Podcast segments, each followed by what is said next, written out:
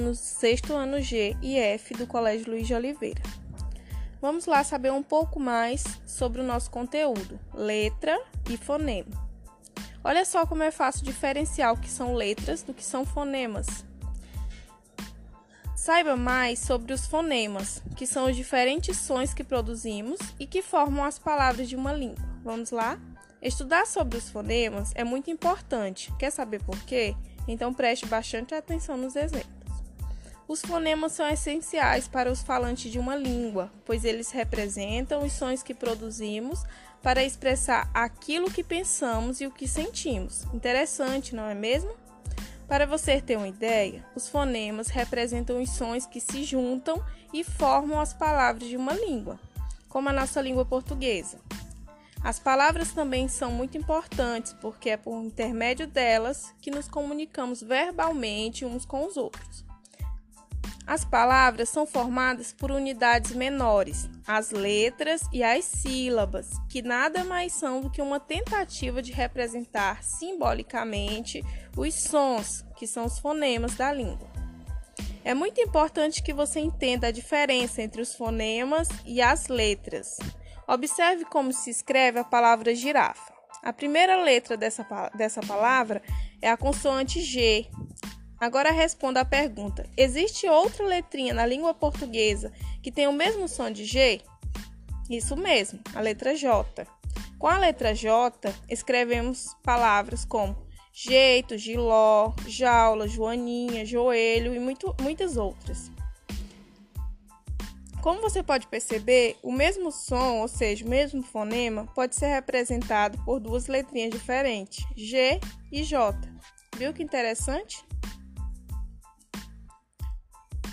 Os fonemas são essenciais para os falantes de uma língua, por eles poder produzir sons e expressar aquilo que pensamos e o que sentimos, certo? Mas qual é a real diferença entre letra e fonema? É muito importante que você entenda a diferença entre os fonemas e as letras. Observe como se escreve a palavra girafa.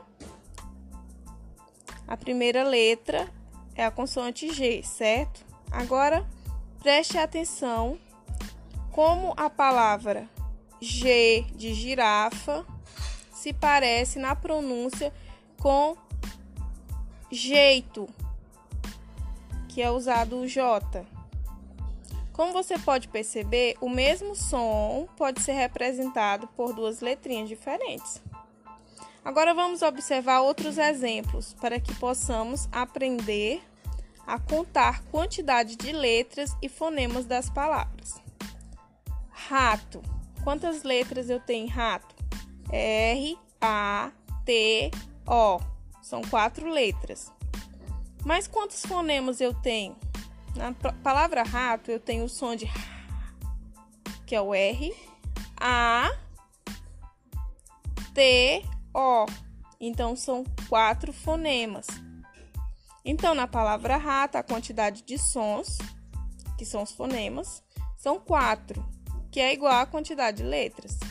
E na palavra hoje, Letras H, O, J, E são quatro letras.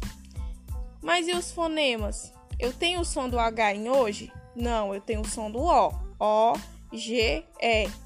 Então são apenas três fonemas.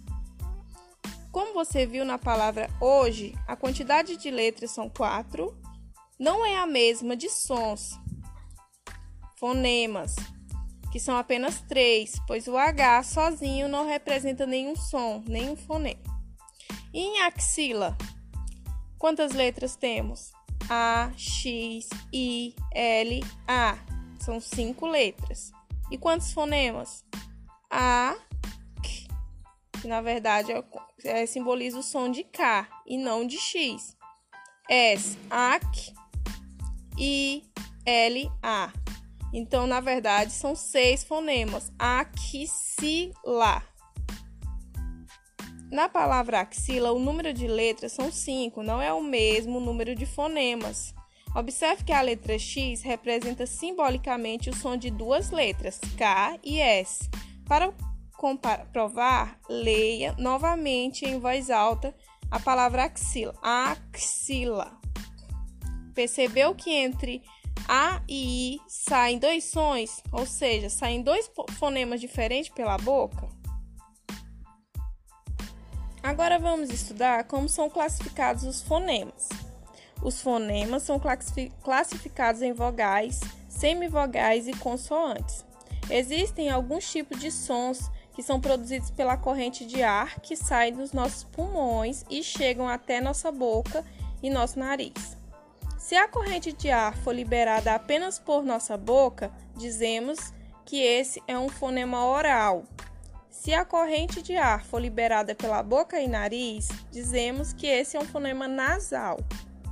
Essa corrente de ar também pode fazer vibrar ou não as nossas pregas vocais. Quando a corrente de ar faz com que vibrem nossas pregas vocais, são produzidos fonemas sonoros. Quando a corrente de ar não vibra, nossas pregas vocais são produzidos fonemas surdos. Esses diferentes tipos de fonemas podem ser classificados em três grupos: vogais A, E, I, O, U, semivogais I, E, U, quando aparecem com outras vogais em uma mesma sílaba, e consoantes B, C, D, F, G, J, K, L, M, N, P, Q, R, S, T, V, Y, X, Z. Lembre-se de que a letra H não é considerada consoante porque ela sozinha não produz nenhum som. Viu como é fácil e interessante aprender sobre os fonemas? Agora vamos assistir um vídeo aula que fala especificamente das diferenças entre letras e fonemas.